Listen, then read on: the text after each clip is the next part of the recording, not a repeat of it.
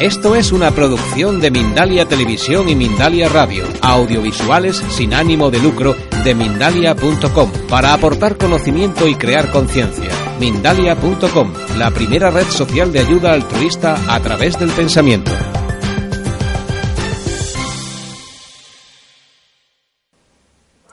Buenas tardes, soy el doctor Benigno Horna y hoy vamos a hablar de un tema muy interesante.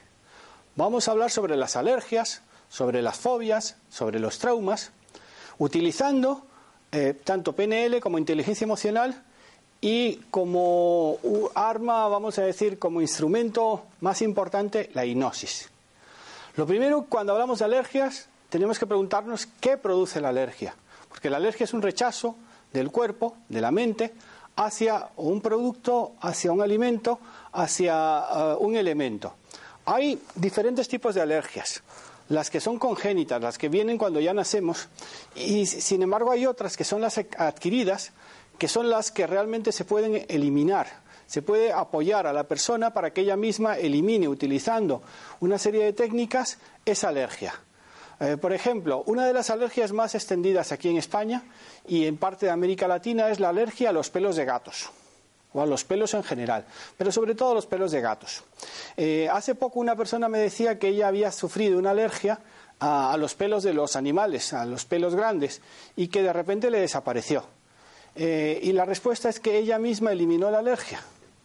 Eh, cuando estuve estudiando en diferentes universidades, recuerdo por ejemplo en la Camila José Sela, cuando hacía, estudiaba coach, un profesor me dijo que por favor, le quitara la alergia a dos compañeros que tenían eh, ataques de alergia durante la clase y ya les duraba todo el fin de semana.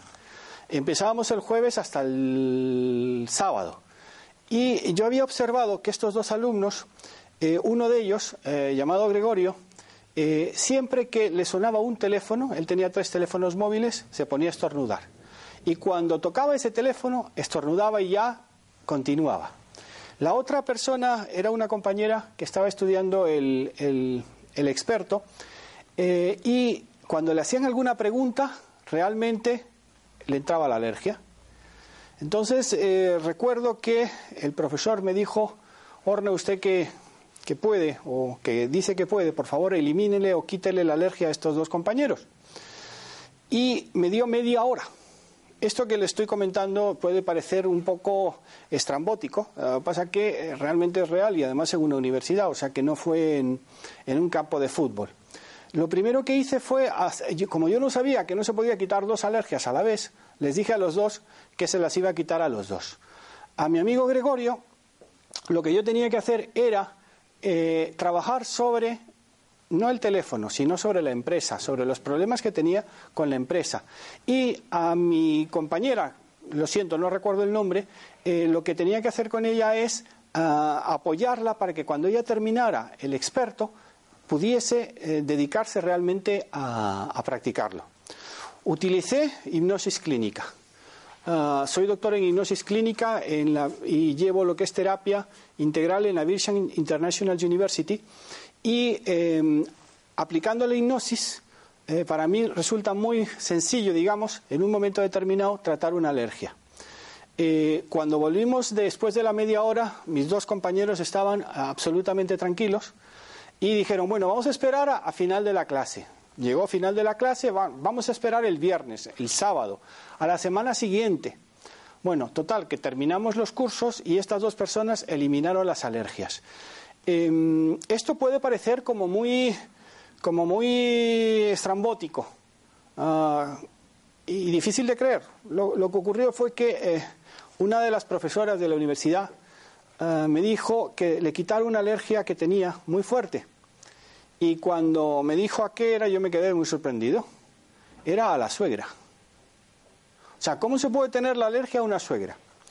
Entonces, eh, cuando la persona me comentó ah, eh, lo que le pasaba con la alergia de la suegra, ah, también hablaba bien de la suegra, o sea que la suegra no había sido siempre negativa, porque era la que se quedaba con los niños, etcétera, etcétera. Entonces, ¿cómo utilizando tanto inteligencia emocional como PNL? Voy a hacer un pequeño paréntesis, porque tal vez haya personas que no sepan lo que es la programación neurolingüística, llamada PNL o la inteligencia emocional. Eh, eh, la inteligencia emocional es la capacidad que tenemos los humanos para conocer nuestras emociones. Si yo soy capaz de conocer mis emociones, puedo conocerlas de Almudena. Si yo soy capaz de conocerlas de Almudena, puedo dirigir mis emociones.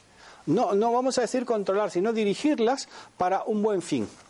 Parte de mi tesis eh, también se basaba en que primero está el pensamiento, luego la emoción y luego el sentimiento. ¿Y cómo tú puedes controlar todo esto? Muy fácil, a través del el sentimiento. Si tú estás positivo, cualquier cosa que ocurra es positiva. Sin embargo, si tú estás negativo, menos que te toque la lotería, todo lo demás va a ser nefasto. Entonces, la inteligencia emocional lo que se basa es en seis emociones básicas que son las que vamos a estudiar tanto en la alergia como en la fobia como en el trauma, que es el miedo, la tristeza, el enfado, el asco, la sorpresa y la alegría. Por otro lado, la PNL es una estrategia de investigación que lo que hace es estudiar a los mejores, eh, vamos a decir, terapeutas, a los mejores profesionales de cada campo y ver en qué coincidían y a partir de ahí el poder eh, utilizar esas herramientas eh, para el mejoramiento tanto suyo como de las demás personas. La PNL la creó tanto Grinder, John Grinder como Richard Bandler y curiosamente Bandler era un ah, cámara, bueno, más que cámara, era el que pasaba ah, en los años 70 a limpio las, em, las conversaciones que hacía em, el, creador Phil Pierce de la terapia gestal ¿Y qué ocurrió? Que a los seis meses de estar pasando los datos, resulta que eh, Richard Bandler se convirtió en un verdadero experto en gestal, sin haber estudiado psicología. Esto es un gran problema porque yo que estoy dando clase en la Facultad de Psicología y que llevo el departamento de terapia, le, comento a mis alumnos, espabilaros un poco, porque realmente la psicología tal y como está trazada eh, ha ido evolucionando bastante poco. Y en los años 90 fueron los echadores de cartas los que os quitaron un poco el, negocio, así entre comillas. Y ahora son los coach, porque si te das cuenta, coach ahora mismo hay por todos lados. Eh, sin embargo, hay que eh, delimitar quiénes son los buenos y quiénes son los malos. Esta mañana estuve eh, en la Sierra en la Onda con Mónica Rodríguez haciendo un programa sobre coaching, sobre la PNL, y me encontré con Antonia Peiró y Conchema, son dos, dos grandes coaches, y para mí lo que ellos hacen es utilizar la risa. Es algo muy curioso, o sea, ¿cómo puedes ayudar a mucha gente a salir adelante? A través de la risa. La risa es probablemente después del agua el mayor antioxidante que hay. O sea, cuando la persona está riéndose y está bien, eh, eh, crea una serie de endorfinas, una serie de, situaciones en su mente y, en su cuerpo que son sumamente positivas. Pero vamos a volver otra vez a lo que estaba comentando sobre las alergias. Eh, cuando tú conoces ah, cuándo se produce la alergia, es muy fácil. Lo que ocurre es que muchas veces la persona no recuerda cuándo se produjo la alergia. Eh, yo tuve el caso concreto de una persona que en el año 97 adquirió una alergia y eh, yo la, em, digamos que la traté en el 2008. Y esta persona tenía alergia desde el 15 de julio, perdón, desde el 15 de mayo, normalmente hasta el mes de octubre. Y yo me puse a pensar, bueno, ¿y cómo es posible que alguien desde el 15 de mayo a mí me suena, 15 de mayo en Madrid es San Isidro, y también coincide con la Feria del Libro de Madrid. Bueno, la Feria de Libros eh, el, último fin de semana del mes de mayo. Entonces esta persona me comentó que eh, eh, había sufrido alergia desde el 97, cuando fue a la, a la, Feria del Libro de Madrid en, en, el Retiro. Y le pregunté, bueno, cuéntame, ¿cómo pasó? La persona se acordaba perfectamente. O sea que no tuvimos que recurrir al trance hipnótico para que la persona retrocediera y me contara lo que había pasado. Y eh, lo que me comentó fue que eh, la feria empezó el viernes con un tiempo estupendo. Viernes, sábado y domingo vendieron todos los libros habidos y por haber. Sin embargo, el lunes cambió el tiempo y empezó a llover.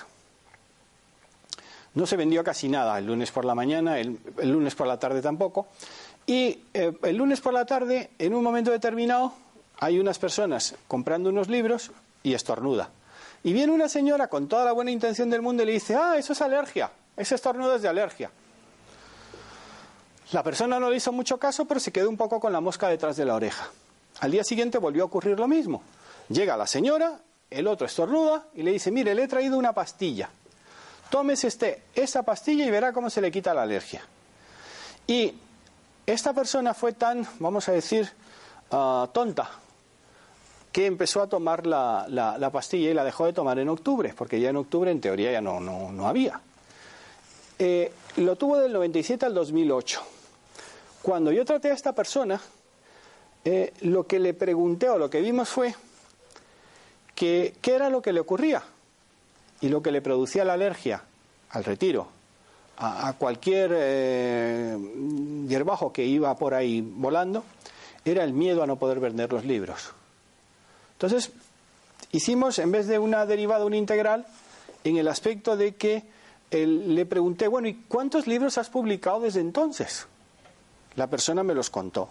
Y a partir de eso, utilizando hipnosis clínica, lo que, lo que hice fue apoyar a, que fuese la misma persona la que eh, pudiera echar fuera su alergia. Y les puedo asegurar que desde el 2008 hasta ahora no ha tenido ninguna alergia y se los aseguro porque la persona era yo. O sea, yo mismo me quité la alergia. O sea, eh, sabiendo lo que me la causaba, me la pude quitar. Si hablamos de, fobias o de traumas, una gran fobia que yo tenía, o algunas veces podemos eh, eh, hacer que interactúen tanto la fobia como el trauma, un trauma que yo tenía era que no era capaz de ver devolver a nadie, porque me ponía, me descomponía. Entonces, eh, cuando yo empezaba con mi tesis doctoral, una persona muy, muy querida para mí me dijo, mira, yo no voy a creer en ti si tú no eres capaz de quitarte todas las alergias que tienes, los traumas y las fobias. Y lo primero que hice fue apuntarlas todas. O sea, agarré y empecé. Alergia, ah, tenía alergia al polen, tenía alergia a no sé qué, etcétera. Los traumas que tenía y las fobias. Y empecé una por una. ¿Cómo puedes quitarle a una, a una persona que no es capaz de ver vomitar a otra y quedarse bien? Fácil. Ir a cuándo empezó. En muchas ocasiones, cuando vienen los clientes, los pacientes a mi consulta, ellos no recuerdan cuándo se produjo. De ahí que yo lo que tengo que utilizar es la hipnosis. Los pongo en trance. El, trance hipnótico no quiere decir que la persona pierda para nada la, conciencia, porque está trabajando a nivel consciente con el subconsciente. Entonces, esta persona me llevó a cuando tenía tres años y eh, al, tener malaria, todo el alimento que recibía lo devolvía. Entonces, a partir de ahí, esta persona, desde los cinco años hasta los, vamos, vamos a decir, 50 años, no era capaz de devolver, se lo tragaba. O sea, era incapaz de devolver porque realmente le, producía tal pavor en, su cuerpo.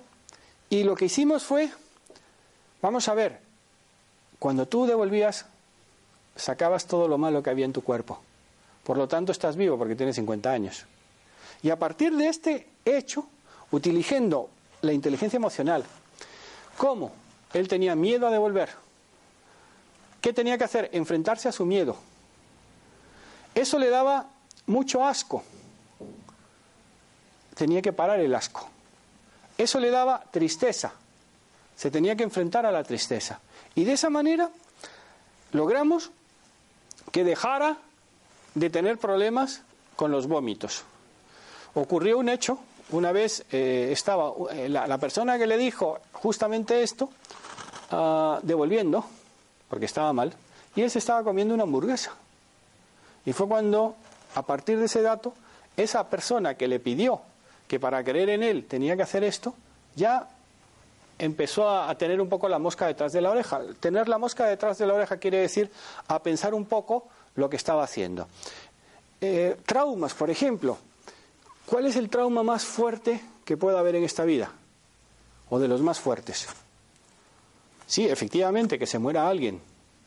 Cuando una persona querida para nosotros muere, se nos queda un gran vacío.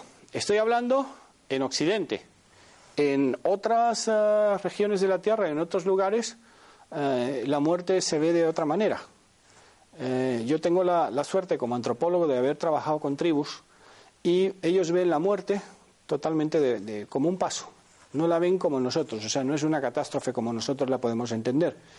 Entonces, yo me pregunto, ¿saben ustedes quién es la persona que probablemente más ha podido estudiar ah, lo que pasa cuando morimos? Kubler-Ross, Elizabeth Kubler-Ross. Podéis buscar en YouTube, podéis buscar en, Google, o en Google, podéis buscar a Elizabeth Kubler-Ross, la doctora Kubler-Ross, que es la persona que eh, estuvo durante treinta y pico años investigando qué pasaba cuando las personas morían y vio personas incluso regresar. Y fijaros, algo que esta persona pudo entender, que además sale en una película genial que se llama El Guerrero Pacífico, que la muerte no es triste, lo triste es que la persona no sepa vivir. Fijaros lo que dice esto, la muerte no es triste, lo triste es que la persona no sepa vivir. Cuando estamos hablando de alergias, fobias, fobias o traumas, esto nos pasa a todos, nos puede pasar. Lo importante es saber qué es lo que ha producido esa fobia, esa alergia o ese trauma. Y a partir de ahí, lo que tenemos que hacer es ir a un especialista donde ese especialista nos apoye, nos ayude a que nosotros mismos podamos ah, superar esa, esa, esa, esa, fobia o ese trauma. Eh, en cierta ocasión, aquí en, Ecocentro, que es donde estamos dando la, conferencia, eh, eh, en el 2009, eh, yo la daba en lo que es la parte de arriba del restaurante y venían, pues no sé, unas 80, 90 personas. Y una vez vino un chico que me dijo, por favor, doctor, me tiene que ayudar. Y yo, ¿por qué? Dice, es que tengo un problema de que no me puedo subir en un ascensor. El chico venía en una silla de ruedas. Y eh, le dije, bueno, ¿y qué pasó? Entonces el hombre me cuenta que él anteriormente había abusado un poco del alcohol y de algunas otras, entre comillas, ah, estimulantes. Conduciendo a él, se chocaron, eh, murieron sus padres, él quedó eh, insertado en el coche, tuvieron que venir los bomberos a sacarlo, y su hermano milagrosamente quedó sano. Pero el problema es que su hermano, él tenía que cuidar de su hermano. Y estando en una silla de ruedas, pues le costaba bastante. Y más que no era capaz, cuando iba al, Ramón y Cajal, de poder subir en los ascensores. Lo tenían que subir y meter por las escaleras, eh, subirlo por las escaleras. Entonces yo le dije a este hombre que tenía que pagar un precio muy alto. Y ese precio muy alto era ah, que se tenía que enfrentar a sí mismo. Eh, para que os hagáis una idea, mi mayor maestro es Milton Erickson aunque yo no le conocí personalmente, sí tuve la suerte de conocer a Rossi, que fue el mejor discípulo de Rossi, y trabajar con los discípulos de Rossi.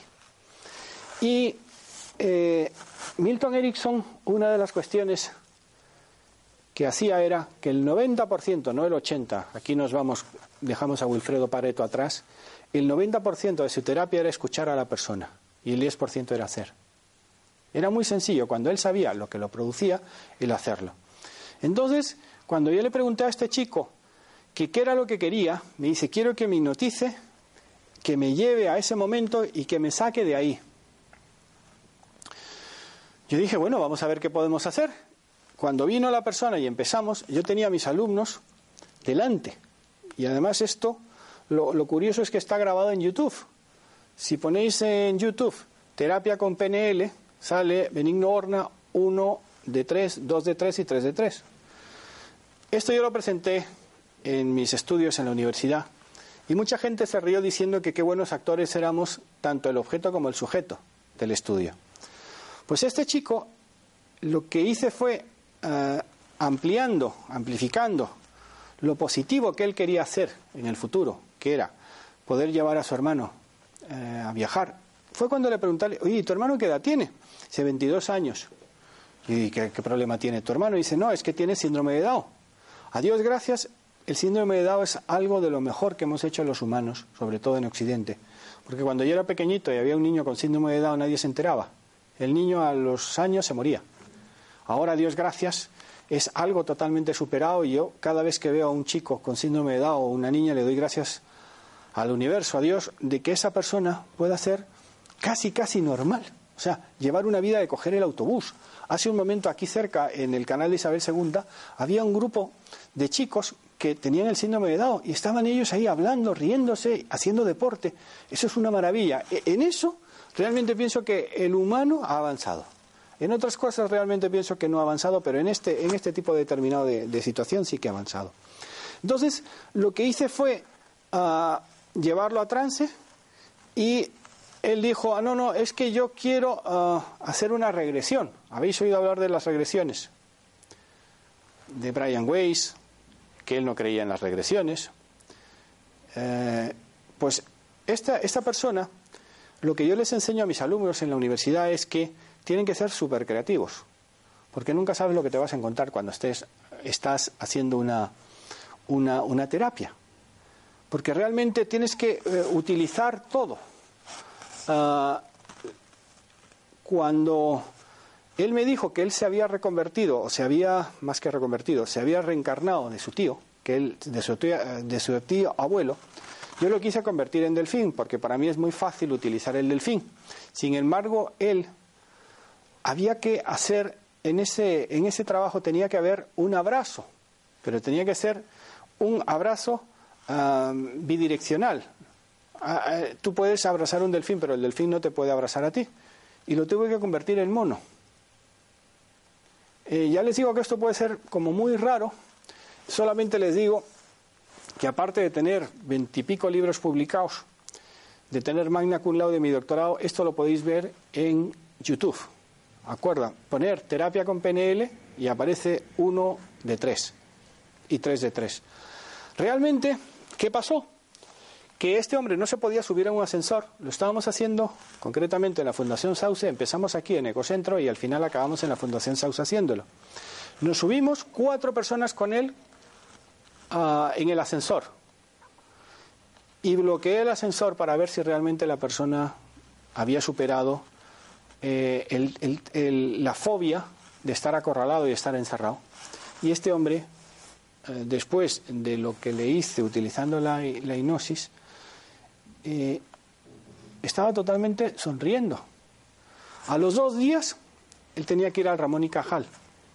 Y en el Ramón y Cajal se quedaron sorprendidos que por primera vez no lo tuvieron que subir en, ¿cómo? Eh, eh, no lo tuvieron que subir por las escaleras. Él subió perfectamente en el, en el ascensor.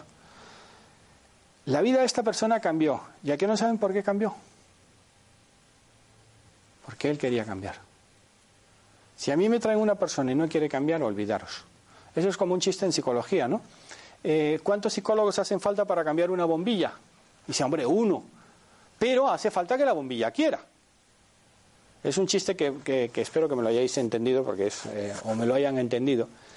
Entonces, ¿qué pasa con, las alergias? Eh, uno de los casos más concretos y más curiosos que yo he tenido es una persona llamada Yolanda, una chica que yo quiero un montón, que tenía psoriasis.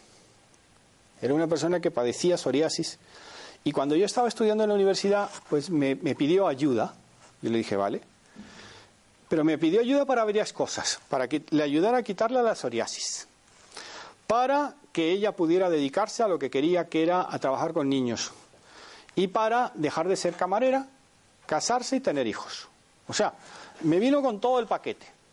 Entonces, ya que te pones, dices, bueno, pues ya que estamos, vamos a, trabajar sobre todo. Eh, la pregunta, ¿desde cuándo te viene la psoriasis? Ah, pues cuando tenía 13 años. ¿Y qué pasó? Entonces, cuando tenemos que tener un poco de cuidado que cuando la persona vuelve a asociarse a su pasado, lo más lógico es que pueda entrar en un estado de shock. Y entonces me dijo, yo maté a mi hermano. Entonces yo le pregunté, pero ¿cómo es posible que tú hayas podido matar a tu hermano? Dice, bueno, no le maté directamente. Lo que ocurrió fue que era un sábado por la mañana y estaban los payasos de la tele. Mi madre estaba embarazada y me pidió que fuera al mercado. Ella vivía por ahí por la calle Ayala y tenía que ir al mercado. Y ella dijo, no, vete tú. Ella se quedó. Mi amiga se quedó viendo la televisión y de repente la llaman desde el hospital. Su madre se cayó por las escaleras y perdió al niño. Y a partir de ahí le entró la psoriasis. ¿Por qué? Porque era tal el odio que ella se tenía a sí misma. O sea, eh, cuando hablo de odio, hablo de asco. El asco es una de las emociones, perdón, que más sentimos o que más se da en Occidente, en cambio en Oriente no. Eh, yo creo que la mayor enfermedad que hay, o una de las mayores enfermedades que tenemos culturalmente aquí en Occidente es producida por el asco, que es la anorexia y la bulimia. Dos enfermedades que solo se dan en Occidente o en países que tengan mm, una cultura como la nuestra, donde la comida abunda. O sea, tú no vas a encontrar una bulímica o una anoréxica o un anoréxico o un bulímico, porque antes solo se hablaba de, de, chicas. Ahora, sin embargo, también se da con el tema de los chicos. Entonces, ¿qué es lo que hay que hacer o qué fue lo que yo hice con, Yolanda?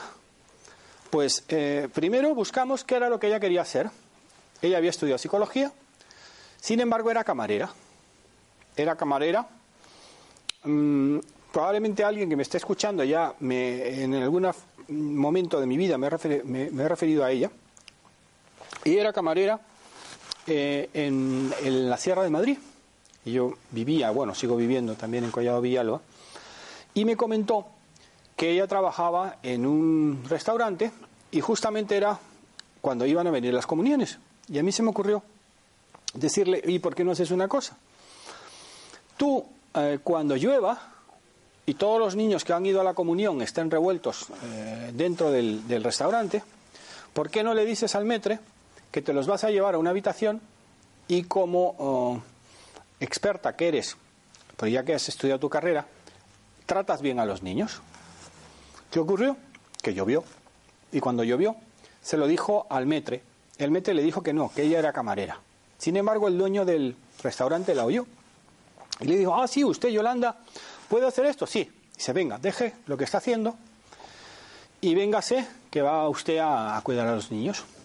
Pues ese día ganó más dinero que en todo el mes de las propinas que los padres le dieron y sobre todo los, que hacían la, la, comunión. O sea, en propinas ganó muchísimo dinero ese día. Y se sintió por primera vez en mucho tiempo que ella valía para algo. Entonces lo que hicimos fue trabajar que eh, ella volviera a estudiar Ah, volviera a especializarse en niños y que en lugar de ser camarera montara una ludoteca. Y para montar una ludoteca lo mejor que haces es te vas a trabajar a una ludoteca. El tema de encontrar el hombre de su vida y ser mamá ya lo dejaríamos un poco para, para más adelante. Y lo que hice utilizando la hipnosis clínica fue ah, hacerle un ah, como una especie de de mm, proposición. Si tú eres capaz de volver a trabajar y de trabajar por primera vez con niños, vas a hacer que la psoriasis desaparezca, porque tú no fuiste culpable de que tu hermano muriera. Y lo que tú tienes es la autoestima totalmente por los suelos. Bulímica perdida. Y para colmo, sus relaciones con los chicos solo le duraban una o dos sesiones, o sea, una o dos sesiones, una o dos citas. ¿Cómo trabajas a una persona como esta? Subiéndole la autoestima, subiéndole la estima. O sea, haciendo que esa persona se dé cuenta que vale para algo.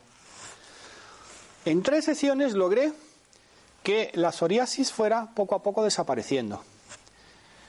Cuando ella volvió al restaurante, el metre la echó directamente diciendo, tú no me vales porque tú eres una camarera o eres una experta en niños. ¿Qué hizo? Como ya habíamos previsto, esto fue de donde el dueño. Y el dueño le dijo que por qué no ponían una especie de, ¿cómo se llama?, de en los fines de semana eh, eh, de atención a los niños, alguien que se responsabilizara, que les contara cuentos, y ella pasó ese tiempo contando cuentos y cuando llovía ah, jugando con los, con los críos. Hizo un curso eh, de ludoteca. Ludoteca en los países de América Latina que nos están escuchando, ludoteca es donde llevan a los niños, pero también les enseñan cosas. Es como un kindergarten, pero un poquito más especializado. ¿Qué pasa con todo esto? Que bajo mi punto de vista, un tanto por ciento muy elevado de las alergias que se producen en Occidente son debidas a problemas emocionales. 100% de los traumas y 100% de las fobias lo son. Hay alergias, por ejemplo, yo he tenido alergia a la penicilina de pequeño. Eh, posteriormente de mayor ya no la tenía porque fue una alergia eh, en un momento determinado. Ah, igual que hay mujeres que cuando se quedan embarazadas son diabetes gestante y luego ya lo dejan de ser, pues también ocurre con algún tipo de alergia. Ya no solamente me refiero a las alergias, a las fobias y a los traumas. Me refiero otra vez a la frase de que lo, lo, malo en esta vida no es la muerte. Lo realmente catastrófico es que la gente no sabe vivir. Por lo tanto, lo que tenemos que hacer es aprender a vivir. Y la pregunta es, bueno, ¿y qué hacemos para aprender a vivir? Lo primero, saber lo que queremos. Si yo sé lo que quiero, entonces podré pagar el precio de hacerlo. Si yo sé que quiero ser un escritor de fama mundial, ¿qué tengo que hacer? Escribir muy buenos libros y sobre todo distribuirlos. ¿Y cuál es la mejor distribuidora? Y perdonar que haga la propaganda, Amazon. Amazon, aquí en España, se venden muy pocos libros todavía por Amazon. Pero si alguien de ustedes se va y pone en amazon.es o en amazon.com novela de amor, les aseguro que les salgo el primero. O sea, alguno de mis libros sale el primero. Porque en amazon.com tengo Pentimentos como novela primera y en amazon.es Diario de un coach. Cuando tú eres capaz de pagar un precio muy alto por algo, de quemar tus naves, te puedo asegurar que tienes el éxito. Volvamos otra vez a las alergias. Eh, recuerdo también una ocasión en un colegio, en el Colegio San Agustín de Panamá. Hay mucha gente de Panamá que me está escuchando, porque luego en Google, perdón, en Facebook pongo, oye, eh, yo vengo de Panamá, aunque soy español, llevo cuarenta y pico años aquí. En el Colegio San Agustín había un sacerdote, que también era psicólogo, el padre Oscar, que él quería que yo le enseñara hipnosis le hice varias sesiones de hipnosis y me dijo, mire, tengo un alumno que es de los más brillantes. Esto fue, quiero recordar, en el 2000, me parece que en el 2011 o 2012. Y los, los alumnos de sexto de bachiller estaban a punto de, de licenciarse, o sea, no de licenciarse, de terminar los estudios. Y me dijo, tengo un alumno que le tiene pánico, tiene fobia a las arañas. Y me dijo, yo quiero que usted le haga, lo hipnotice, le quite la fobia y no solamente le quite la fobia, sino algo más importante. Yo quiero verlo como lo hace. Porque ya había ocurrido que el padre Oscar me dijo, doctor, él siempre me trataba de, tú. Pero algunas veces se ponía en plan, poniendo un límite, me dijo, ¿cómo es posible que tu sobrina tenga alergia a los mariscos. Y tú no se la hayas quitado, digo, porque no sabía yo que tenía alergia a los mariscos. Eh, les hago una pregunta. A que alguno de ustedes, sus mayores traumas, fobias o alergias, se produjeron el 31 de diciembre. Da igual el año, ¿eh? O en la, o en la madrugada del primero de enero. Es el día que estadísticamente eh, yo tengo anotado que más problemas se ocurren 31 de diciembre, 1 de enero. Pues a mi sobrina eh, le ocurría que tenía alergia a los mariscos. Yo le dije, bueno, pues acepto el reto. Eso sí, tardé dos horas, ¿eh? Y mi sobrino se agarró un cabreo conmigo porque no sabía qué diablo estaba haciendo yo. Total, siempre eh, hay un dicho que dice que en, casa de herrero cuchillo de palo. Y eso de verdad que es real. Entonces ocurrió lo siguiente. Que Ah, le pregunté, oye, ¿desde cuándo tienes tú la alergia? Y dice, desde un día de noche, buena, noche vieja. ¿Y qué pasó? Dice, nada, que comimos mariscos en mal estado y todos acabamos en el hospital. Y cuando llegamos nos dijeron que teníamos alergia a los mariscos. Y a partir de ahí ninguno de mi familia ha vuelto a comer mariscos. Entonces, ¿qué hice? Limpié a esta persona. ¿Habéis oído hablar de las limpias? En América Latina, en Filipinas, se utilizan mucho, que es cuando tú vas donde un chamán y el chamán te limpia. Normalmente llevas un huevo del día, te hace una serie de, pases magnéticos y demás y te quita el problema. Eso sí, te da, para que sea más eh, fácil que devuelvas, te da un montón de, vamos a decir, drogas entre comillas. Entonces yo he tenido la gran suerte como antropólogo de eh, haber visto sesiones de chamanismo básicamente en los cinco continentes.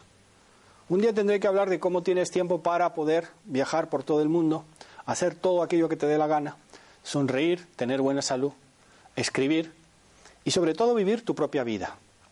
Eso, ¿sabes cuándo se aprende? Cuando estás a punto de morir.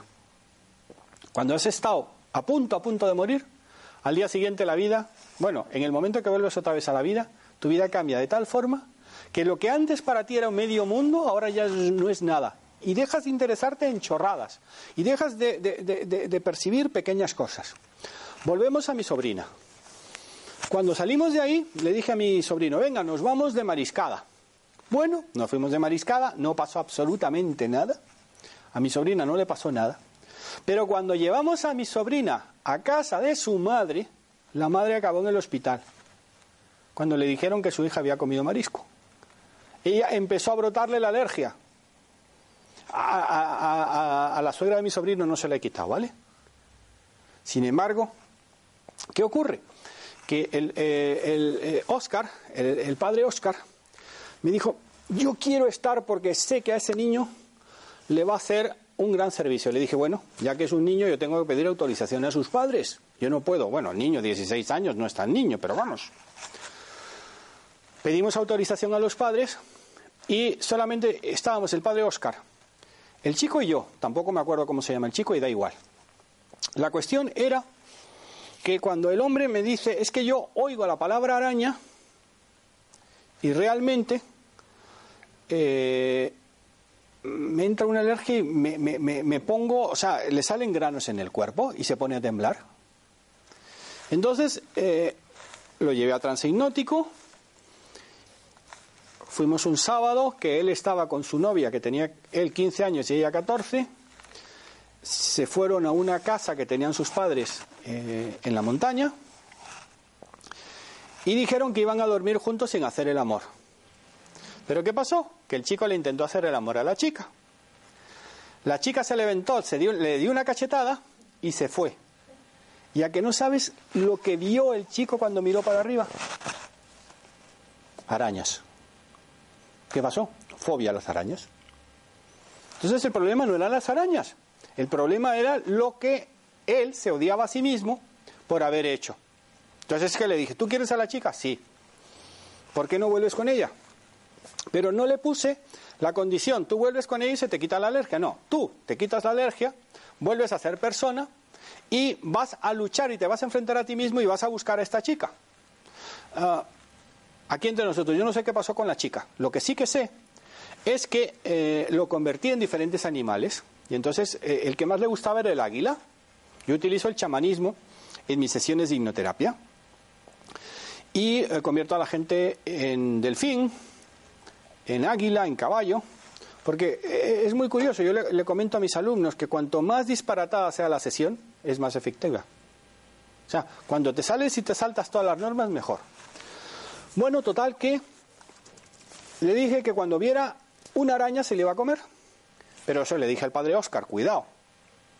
Porque la araña, hay unos, unos chicos que ya yo he quedado con ellos que le traigan la araña. Eh, hacer hipnosis es fundamental que conozcamos la PNL, los anclajes.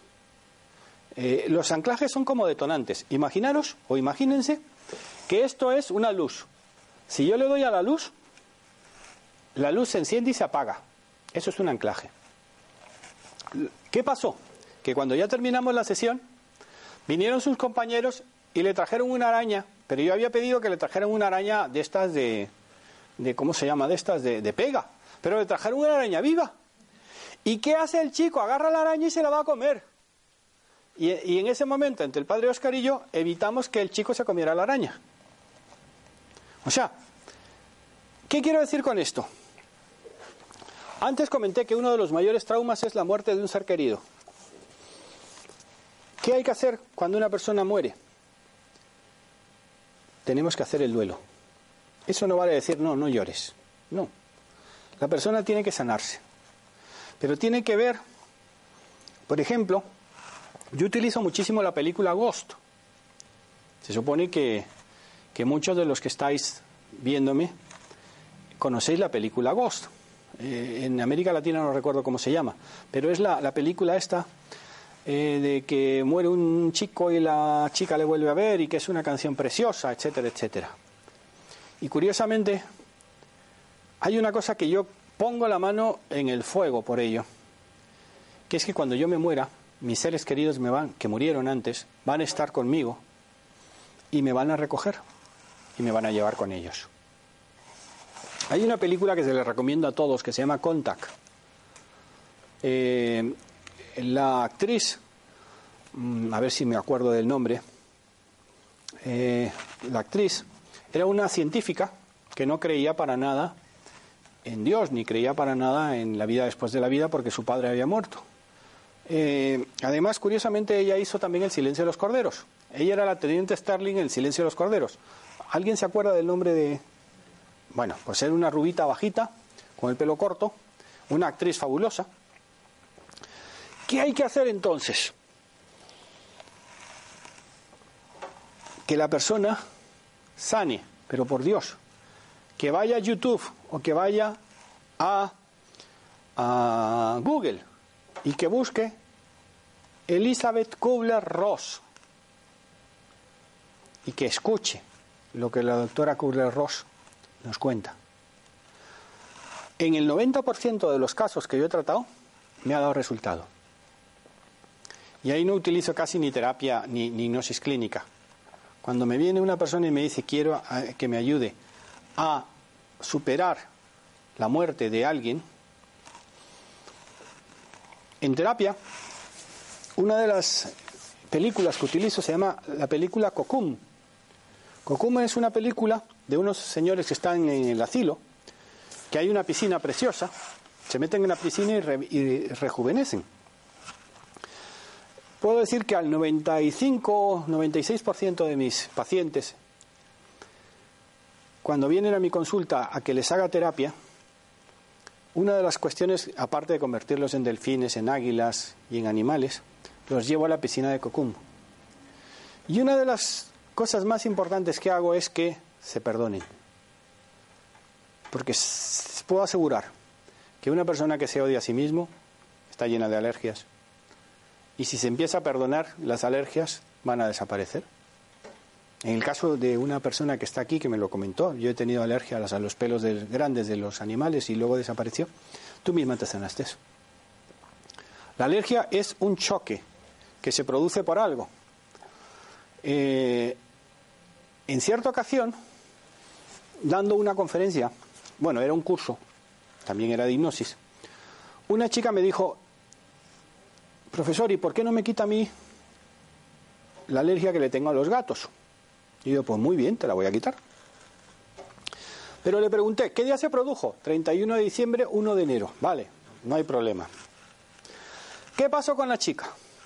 Resulta que ella era muy joven en ese momento, tenía, pues, no sé si 20 años o por ahí, 20, 21 años y había quedado con su novio. Su novio se había ido a jugar al fútbol con sus amigos. Ella se pasó todo el día, que si por la mañana en la salón de belleza, que si por la tarde dándose un baño de algas, o sea, no de algas, de, cosas de esas estupendas. Y a eso de las 7 de la tarde llaman a la puerta y era el novio. Y el novio venía totalmente sucio y sin decirle nada va y hace el amor. Entonces la chica, no, se agarró el disgusto de su vida, porque no fue formas ni maneras. ¿Qué pasó esa noche? Se van a una discoteca, no voy a decir el nombre, pero es una discoteca que yo conozco muchísimo en Madrid y que estuve yendo allí muchísimos años. Y cuando llegan y él se baja a dejarlos, no, los abrigos estaban fuera, porque eh, no estaban abajo, en el sótano, estaban fuera. El chico no venía, total que va la chica a ver qué pasaba con los abrigos y lo ve que estaba con una antigua novia dándose un beso. ¿Qué pasó? Cuando el chico viene y está llorando, y el chico, el novio le dice, pero ¿qué te pasa? etcétera, etcétera. Dice que te estabas besando con mi novio, o sea, con tu antigua novia, tal, tal. Se enfadan La chica sale corriendo y a que no saben con qué se encuentra. Un gato. Os juro por Dios que esto fue así. ¿Qué hice? Fácil. Oye, ¿qué has hecho de bueno a partir de ahí? Ah, pues mira, conocí a otro chico mucho mejor, tal. Entonces lo que hay que hacer es no borrar, sino superar el pasado. Porque otro de los problemas que tenéis los occidentales es que vivís el 80%, y esto ya lo he dicho en muchísimos vídeos que tengo, en muchísimas eh, grabaciones que me han hecho, pasamos el 80% de nuestra vida en el pasado. Sin embargo, los primitivos viven el presente. ¿Qué tenemos que hacer? Aprender a vivir. O sea, si yo le pregunto a cualquiera de los que está aquí qué es lo más importante, solamente por la, la edad ya sé más o menos su respuesta. Si pregunta a una persona de más de 40 años, vamos ya, 50 años en adelante, lo más importante es la salud. Pero a un tío de 20 no le preguntas que, que, si la salud es importante, porque lo da por hecho. Pero para una persona de 20 años es mucho más importante otro tema. Entonces, ¿qué es lo que tenemos que hacer? Aprender tanto de la PNL como de la inteligencia emocional. Y la gente me dice, bueno, si no ha dicho nada de la PNL. La PNL vale para todo, es como el ungüento amarillo. La PNL eh, en mi vida, a mí me cambió la vida. De hecho, yo tengo un libro que se llama Me casé con un espía, donde cuento que al protagonista en el año 82 en Stanford le aplican PNL con hipnosis y le cambian la vida. Y ese chico puede lograr cualquier cosa, vender ordenadores, eh, de lo que se proponga. Sin embargo, era incapaz de controlar su inteligencia emocional, su vida. Porque ese chico hasta el 2008, justo cuando se aplicó lo de la alergia, no fue capaz de tener una relación afectiva, vamos a decir, normal. Entonces la inteligencia emocional ya no solamente es la capacidad que yo tengo para conocerme, sino la inteligencia emocional vale para todo. La inteligencia emocional para mí es algo que habría que enseñar a los alumnos en los colegios. Porque lo más importante es no lo que te pasó, sino lo que tú haces con lo que te pasó. Eso para mí realmente es lo, más importante. Entonces, cuando yo hablo de, de grandes traumas, yo recuerdo una profesora mía, también en la Camilo José Sela, que me dice, Benigno, yo quiero que me ayudes con mi hijo. Y yo, ¿qué pasó? Dice, no, que tuvo un problema tremendo. Yo, pues no me lo cuentes, déjame que me lo cuente él. Porque hay una cosa, cuanto menos información tengas es más fácil. Si ya te empiezan a bombardear, te van a bombardear con la información que ellos creen que pasó, pero no con lo que realmente pasó. ¿Qué día se produjo? Si le pregunto a alguien qué día se produjo, la noche del 31 de diciembre. ¿Qué pasó? Pasó lo siguiente. Él se había enfadado con su novia, habían quedado en la Plaza de la República Argentina, él llegó tarde y a la chica cuando llegó la habían violado. O sea, eso sí que es un trauma, ¿eh? Pero curiosamente, el trauma fue más para el chico que para la chica. Porque la chica, Dios gracias, salió antes. Pero el chico, por algo que se llama culpabilidad, se quedó con el trauma. Entonces, ¿qué tuve que hacer? Utilizar eh, lo que se llama apilamiento de anclajes, o sea, anclajes sobre anclajes. Y proposiciones sobre proposiciones. Él tenía que sacar su carnet de conducir. Eh, yo fui un viernes, pero yo sabía que el miércoles, que era cuando él se iba a, ¿cómo se llama?, a examinar, iba a ser bueno. Porque estoy constantemente viendo el tiempo. O sea, es una de mis pequeñas manías. Ver qué tiempo va a ser y entonces le condicioné a que él iba a sacar el carnet de conducir. Que si ese día amanecía claro, con sol y no llovía, no, lo que dice fue, si no llueve, si cuando te estás examinando no llueve, apruebas. Y si apruebas, eliminas también lo otro. O sea, son condicionantes. O como por ejemplo, utilizando la PNL, lo que hago mucho en mis terapias para quitar una alergia, una fobia o un trauma es utilizar música. ¿Sabes? Porque le preguntas a la persona qué música le motiva y mientras en un ordenador estás poniéndole una música de Hemisync, en el otro le estás poniendo su canción favorita. Y lo que haces es que las vas moviendo. La pones, la persona se da cuenta que la está oyendo, pero al desaparecer le queda lo que le queda es que él es capaz de lograr aquello que quiere y siempre que escuche esa música lo va a lograr.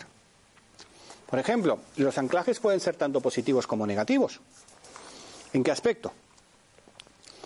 Que imagínate que tú vas por la calle y de repente tu subconsciente escucha una música que a ti te trae recuerdos malos. ¿Y tú qué haces? Te hundes. Sin saber por qué. O ves a una persona que en tu vida la has visto y la odias. O te dan ganas de echarte en los brazos de él por recuerdos. Entonces, ¿qué es lo que tenemos que hacer? Tenemos que aprender a vivir. Tenemos que dejar todo el lastre que tenemos, toda esa mochila, convertirla, todas esas maletas que tenemos en una pequeña mochilita, donde llevemos lo imprescindible para el día. Por ejemplo, los traumas. Los traumas no son siempre malos. ¿Por qué? Porque cuando tú le das la vuelta al trauma, yo conozco una persona que con 20 años llega a su casa con un cero en lengua y un cero en matemáticas, tanto comunes como especiales. Y su padre le echa de casa, lo mejor que hizo el padre con él, ¿eh? Bueno, de lo mejor. Este chico, ¿qué, qué dijo? Se acabó. Yo voy a salir adelante, aunque sea disléxico profundo. Y se encuentra con el abuelo, un ser maravilloso. Y el abuelo le dice, tú estudia matemáticas y, sé escritor de mayor. Hostia. Y dice, ¿y por qué no? Y cuando te pones a ver una de las cosas que tenéis que aprender es, dime con quién andas y te diré quién eres. Es básico. ¿Básico en qué aspecto? Si yo quiero que mis libros se vendan como los de Pablo Coelho, pues yo con quién voy a andar. ¿Quiénes son mis amigos? Oye, siempre y cuando coincidas con ellos, o sea, no te busques amigos por el hecho de que ellos son lo que tú quieres, porque eso es como en el amor, Ortega últimamente se está citando muchísimo Ortega y Gasset. Decía, como un amor sin amado, como miembros que sentimos que no somos. O sea, uno se enamora de lo que quiere ser y no es. Entonces yo, por ejemplo, dije, cuando quise ser escritor, pues yo quiero conocer a los grandes escritores. ¿Y qué pasa? Que como tampoco escribes tan mal y tus libros están vendiendo un montón y tienes cinco libros superventas en Amazon, cuando tú cuentas, es que yo tengo cinco libros de superventas en Amazon.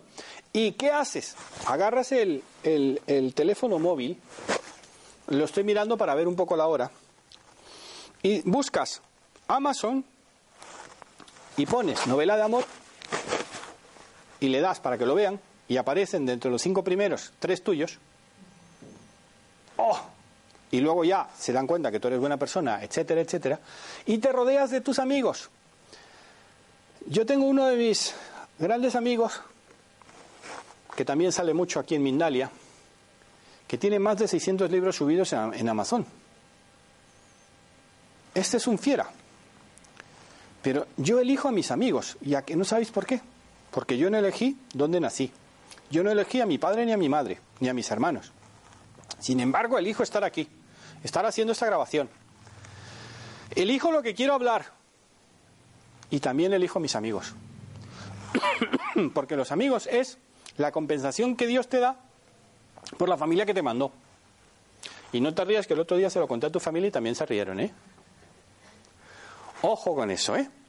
Entonces, vamos a poner un poco de inteligencia emocional porque luego la gente dice, es que no has dicho nada de inteligencia emocional. Bueno, pues la inteligencia emocional, ya dije las seis emociones básicas. Y lo que a mí me ha dado, la inteligencia emocional yo creo que Pocas cosas en esta vida me la han dado. Y es el ser feliz hoy, el aquí y ahora. El disfrutar de cada momento. Independientemente de que si hay una persona, dos personas, cien personas en esta sala. Vamos a olvidarnos de eso. Tú saca lo mejor que tienes. Si tú eres capaz de hacer eso, te comes el mundo. Si no, el mundo te come a ti. PNL, pues ya hemos hablado un poquillo de ella. Hombre, es que es muy complicado en, una sola sesión hablar, sino que los instrumentos de la PNL que yo más utilizo es la manera en que hablo, las palabras que utilizo, los anclajes. Para eso casi os podéis meter en algún libro, tanto mío como de PNL. Si buscáis libros de PNL, entre los 10 primeros aparezcan tres libros míos. No estoy ahora mismo el número uno, ¿eh? En cambio, en trabajo, sí, por Dios, si buscar con la palabra trabajo en Amazon, hay 320 y pico mil libros y yo normalmente soy el primero o el segundo. Pero el tercero no, ¿eh? El primero o el segundo. En relevancia. Y relevancia quiere decir ventas, interés del libro, crítica de Amazon, crítica de los... Yo tengo un libro, por ejemplo, que, tiene muchas críticas negativas. Se llama ah, Diario de un Coach. ¿Y sabéis cuál es la mayor crítica? Es que es una novela. Yo digo, coño, la gente no se lee una descripción cuando vas a comprar un libro, solo lo compras por el título. Pongo en descripción, novela de amor, ¿vale? Y las críticas, es que es una novela. Como Dalí decía, lo importante es que hablen, o para bien o para mal, pero que hablen. Entonces, con esto, el título es Alergias, fobias y traumas. Hemos hablado de alergias, creo que bastante. Fobias. ¿A qué, a qué gente, o sea, la gente le, puede tener fobia? Pues eh, meterse en un ascensor. Una de mis alumnas, esta no fue, bueno, fue primero paciente y luego se convirtió en alumna, eh, tenía un problema también de que no podía conducir. ¿Y a que no sabes por qué no podía conducir? Porque ella conducía perfectamente, vivía en Móstoles. Móstoles es en las afueras de Madrid. Eh, bueno, en anterior a Móstoles, en Móstoles es donde está el hospital. Resulta que un día la llaman de su pueblo, a su pueblo, que su padre está en el hospital de Móstoles y que se está muriendo porque ha tenido un accidente. Ella coge y se encuentra en un atasco y cuando llega al hospital, su padre ha muerto. ¿Y qué pasó? Que jamás volvió a conducir. Porque le echó la culpa al conducir de su padre. Cuando ella vino a terapia, una de las cosas que le hice fue llevarla otra vez a ese momento y que ella se pudiera despedir de su padre. Y al despedirse es como si lo hubiera hecho realmente, porque la pregunta que yo les hago a cualquiera de los que está escuchándome o a cualquiera de los que estáis aquí, ¿qué es la realidad y qué es la fantasía? ¿Qué límite hay entre el sueño? Cuando tú estás soñando algo, tú lo estás viviendo como si realmente fuera. O sea, hay gente que me dice, es que mis sueños son terroríficos, en cambio, ¿y por qué no los haces que sean positivos? Dice, ah, es que se puede. Yo, sí. Es que ayer soñé horrible. Y digo, ¿qué fue lo último que vistes? Un debate en la televisión político. Y digo, pues no me extraña. O sea, no me extraña que hayas tenido pesadillas. Y dice, ¿y tú qué haces? Y digo, pues mira, a mí me encantan los leones. O sea, me chiflan los leones. O sea, yo debía de ser león o suajili o masai o bueno, Swahili no, porque Swahili es un grupo de, es un, idioma. Masai, sin embargo, es una etnia. Yo le digo, ponte algo positivo. Es que en la noche, no, hombre, agárrate algo que tengas grabado, ponte una buena película. Y lo que tienes que hacer es, antes de dormirte, hacer un repaso de todo lo bueno que ha sido el día. Y, sabéis que hay gente que me dice, es que no he tenido ni un solo momento bueno. Y digo, coño, el estar conmigo ya es un momento bueno, no me... o sea, entiéndeme, hoy por lo menos sí que vas a tener un buen momento. Hay gente que ve la vida como una alergia, como una fobia, como un trauma. Lo que tienes que hacer es hacer esto y los traumas superarlos. Las fobias superarlas y las alergias superarlas. Ojo, si es una alergia eh, eh, a algún medicamento, por favor, hablar con los médicos, ¿eh? Pero si es una alergia que un día comiste una cosa que habías comido toda la vida y te sentó mal y a partir de ahí eres alérgica a esto, no le eches la culpa al producto. Échale la culpa, no, no echar la culpa. Busca en qué estabas pensando en ese momento. Es como, por ejemplo, la gente que está enferma. ¿A que no sabéis qué hace? Come, cena y desayuna viendo el telediario. No me extraña que estés enfermo. Porque cuando estás comiéndote algo, ves que a los niños en no sé dónde los mataron, que si a no sé quién lo mataron en no sé dónde. No, señor. Yo soy del Real Madrid. Eh, Eh, bueno, voy a tener que. Me, están diciendo que ya es el, momento. Yo creo que por lo del Real Madrid. Bueno, no pasa nada, ¿vale? Yo creo que debe ser del Barcelona la persona que me, ha, que me lo ha dicho. Bueno, agradeceros el tiempo que habéis estado conmigo. Si queréis leer mis libros, lo tenéis muy fácil. Iros a Amazon, que es donde se venden o aquí en Ecocentro, pero en Amazon, en cualquier lugar del mundo. Amazon.com, Amazon.es. Si queréis buscar los libros, poner Benigno Horna y os sale. Pero si, si no, poneros novela de amor, espías, trabajo, PNL, y os salen mis libros los primeros.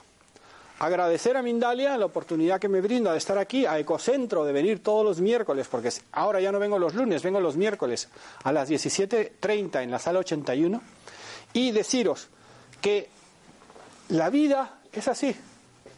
Nosotros aquí tenemos para construir lo que queremos. Y lo que yo quiero hacer es seguir siendo sano, con armonía, éxito, abundancia, tiempo, fuerza, amor también, y contribuir a que este mundo sea mejor. Muchísimas gracias.